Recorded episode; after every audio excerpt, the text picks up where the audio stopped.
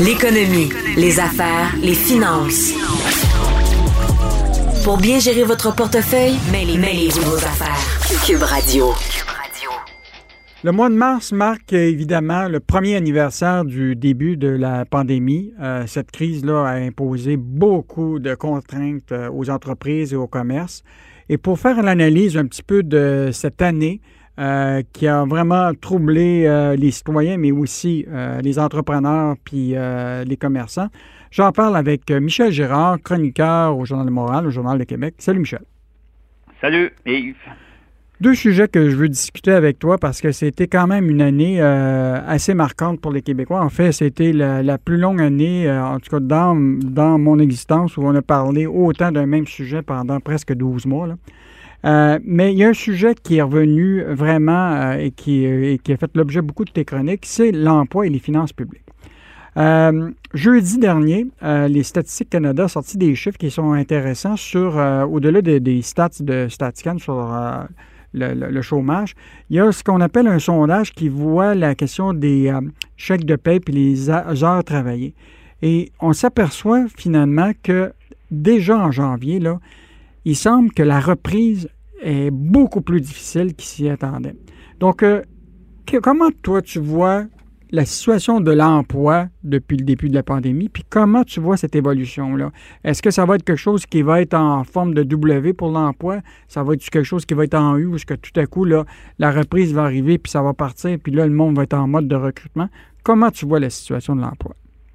Ben, en fait, euh, comment je vois ça? Écoute, ça va dépendre évidemment euh, de, la COVID et puis de l'efficacité du, vaccin pour euh, nous permettre de passer à travers l'épreuve. Mm-hmm. Or, euh, c'est sûr que si on revient avec une troisième vague, manifestement, l'emploi va encore manger une claque. Mm-hmm. Or, parce que l'emploi est tributaire, évidemment, de la reprise économique. La reprise économique, ben, est tributaire, elle, euh, de la vitesse avec laquelle on va pouvoir euh, vacciner les gens dans, chacun des, pays. Là, on sait que du côté de notre principal partenaire, euh, ce sont les États-Unis et aux États-Unis, ben écoute, ça semble aller rondement du côté de la vaccination, mais nous, du côté canadien, écoute, on n'en est qu'au premier balbutiement.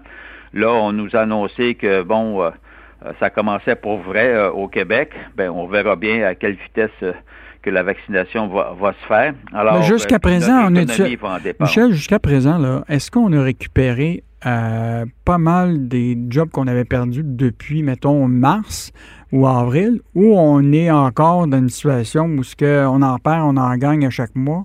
Euh, parce que là, on. Ben, c'est-à-dire, ben, ben, en fait, je crois, là, euh, il nous en manque à peu près 200 000 par rapport aux 800 000 qu'on avait perdus euh, en mars dernier et avril. Hmm. Euh, on en a récupéré 600 000. Il nous en reste à peu près 200 000 à, récupérer. Et euh, bon, là, c'est sûr que le mois de janvier n'a pas bien été parce qu'on était en confinement.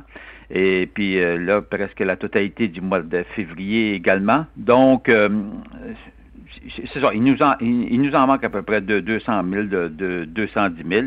Alors, ce qui est énorme en passant, hein, je rappelle que dans les promesses électorales, à chaque fois qu'on avait une campagne électorale, on nous promettait euh, de, créer 200 000 jobs. Mais oui, là, nous, on a perdu 800 000 en un, en un mois et demi, et puis euh, il nous en reste 200 000 à récupérer, ne serait-ce que pour rattraper le niveau d'emploi du mois de février euh, il y a un an, là, mm-hmm. février 2020. Alors, fait qu'on on est rendu à ce, à ce stade-là. Or, euh, c'est sûr que, regarde, sitôt qu'il va y avoir euh, euh, reprise sérieuse de l'économie, évidemment jumelée à, la vitesse avec laquelle on va vacciner les gens, ben, on va récupérer nos emplois. Moi, je suis pas inquiet pour la récupération de l'emploi, je suis juste inquiet pour le temps que ça va prendre pour le mm-hmm. faire, dépendamment de la vitesse de la vaccination. C'est vraiment l'élément clé, hein, mm-hmm. la vaccination de la population, non seulement au, au, Québec, au Canada, mais également à travers le monde, parce que, euh, que si tu veux, l'économie mondiale se reflète sur l'ensemble des économies euh, Mm-hmm. Nous sommes avec euh, Michel Gérard, chroniqueur au Journal de Montréal, Journal de Québec. Michel, évidemment, là, beaucoup de nos entreprises au Québec là, ça n'allait pas bien avant la pandémie. La pandémie est venue euh, faire le trouble fête pour plusieurs d'entre eux. Mais évidemment, la sortie de, la, de, cette crise-là, qui commence, à, évidemment, comme tu dis, avec euh, le début de la vaccination potentiellement, il y avait des entreprises que ça n'allait pas bien, mais il y a beaucoup d'entreprises qui, là, ils ont vu que peut-être qu'ils vont refaire leur modèle d'affaires, la façon qu'ils vont fonctionner. Moins de monde dans les tours à bureau. Euh, ils vont probablement avoir automatisé euh, pendant cette période-là beaucoup de leur production, tout ça. Y a-t-il des chances que, évidemment, euh, les gens vont regarder le, portrait et vont dire on va être capable de faire plus avec moins à la sortie de cette, euh, de cette crise-là? Ben, moi, je pense euh, sincèrement, là, on est forcé à faire, comment dire, une espèce de modernisation euh, de, de, nos entreprises euh, à cause euh, du télétravail. Puis c'est sûr qu'un pourcentage, là, il est élevé, le télétravail, mais il va, il va en rester en tout cas un, pourcentage assez élevé. Donc, ce qui veut dire que ça va changer pour plusieurs entreprises le modèle, le modèle du, du, du, du travail. Alors, euh, c'est sûr que ça, ça aidera pour les tours à bureau. Mettons que c'est un mhm. secteur euh, qui risque de, de, de, de, connaître une mauvaise passe encore pour euh, assez longtemps. Alors, mais moi, oui, oui, tu as, raison de dire ça, ça vient forcer tout le monde à, à comment dire, à moderniser.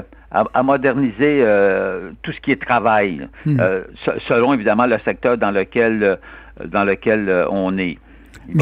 Michel, évidemment, je veux te parler d'un sujet qui, euh, bon, évidemment, là, pour le moment, tout le monde ne questionne pas euh, vraiment euh, l'argent qui est investi pour aider les entreprises. Là, évidemment, tu as vu quand même Justin Trudeau avec les nombreux programmes d'aide de la PCU à la question de l'aide aux entreprises. La même chose ici à Québec avec toutes sortes de programmes pour de garanties de prêts. Mais à un moment, ça, ça va se terminer, ou en tout cas, ça va diminuer. Euh, mais il en demeure pas moins qu'on euh, a investi beaucoup. Est-ce que on a atteint un niveau, là, de, on a étiré l'élastique des finances publiques, puis là, il pourrait nous péter dans le visage, ou on a encore du jeu pour étirer cet élastique-là? Au Canada, malgré euh, la forte hausse du, déficit fédéral, il va s'en dire, écoute, pour l'année 2020, 2021, là, qui va se terminer le 31 mars prochain, là, euh, on va être dans le trou de 400 milliards. Alors, évidemment, c'est du jamais vu. Mhm. Et c'est énorme, et ça a fait grimper euh, la dette, évidemment, fédérale euh, d'autant. Or, puis quand on dit la dette fédérale, tout le monde la paye, la dette, hein, toutes les provinces, tous les Canadiens, nous compris, évidemment. Or, et, mais, au miracle, euh, euh, quand on se compare aux autres pays du G7, mettons, aux autres pays industrialisés, euh, notre niveau de dette reste, reste relativement bas par rapport aux autres pays. Tu sais, on notre dette fédérale par rapport au PIB là, mhm. est autour de 51% au moment où on se parle, avec le déficit de 400 milliards. Alors aux États-Unis, tu sais, ça c'est 100% ou même plus, là, puis dans, plusieurs pays. Donc, quand on se compare, évidemment, on, est, on, est en bonne situation. Maintenant, une fois qu'on a dit ça, euh, c'est pas les autres qui payent notre dette, hein. c'est nous-mêmes qui allons devoir la payer. Et puis, plus tu augmentes la dette, évidemment, la, les la, génération actuelle, ça, ça, ça, ça va bien pour nous parce qu'on reporte le paiement à plus tard, mais les générations futures, euh, ce sont elles qui vont qui vont écoper. Et puis, puis à un moment donné, ta décision quand tu vas quand, quand tu vas présenter les prochains budgets annuellement, les gouvernements font, tu as deux, deux choix. Ou bien tu augmentes les impôts, ou bien tu coupes dans les programmes. Il est là le risque. Là. Mm. Or, euh, tu sais, ça va bien aller là, pendant, pendant encore trois, quatre ans, surtout qu'on est dans une année électorale au fédéral. On s'entend-tu qu'ils vont pas couper? Là? Mm-hmm. Or, euh, mais, euh, mais ça vient fausser, fausser un peu l'avenir budgétaire. Mais quand on se compare, c'est pas si inquiétant que ça. Hmm. Euh, du côté du Québec, bien évidemment, on sait bien qu'il y avait eu un redressement marqué euh, des, finances publiques, mais là, à cause euh, de l'année désastreuse de la pandémie du coronavirus, on se retrouve dans le trou de, de, de, 15 milliards pour le Québec. Mais encore là, parce que la situation s'était redressée, il n'y a rien de, il y a rien de dramatique pour l'heure. Euh, bon, mais comme je te dis, euh, à un moment donné, il y a une décision qui va être prise. Ou tu coupes les programmes, ou bien tu augmentes, euh, tu augmentes les impôts. Mais déjà, nous, nous au Québec, on a la particularité d'être assujettis à la plus forte ponction fiscale de toutes les provinces. Mm-hmm. Ça fait que, tu sais, quand, quand, quand le, le, gouvernement Legault, le ministre des Finances, Éric Girard, dit ne vous inquiétez pas pour euh, il n'y aura pas de hausse d'impôts, ben oui, mais j'espère bien. On est déjà ceux, qui sont les plus taxés et les plus les plus imposés euh, au pays. On analyse euh, la première année de la pandémie avec Michel Girard, chroniqueur au Journal de Montréal, Journal de Québec.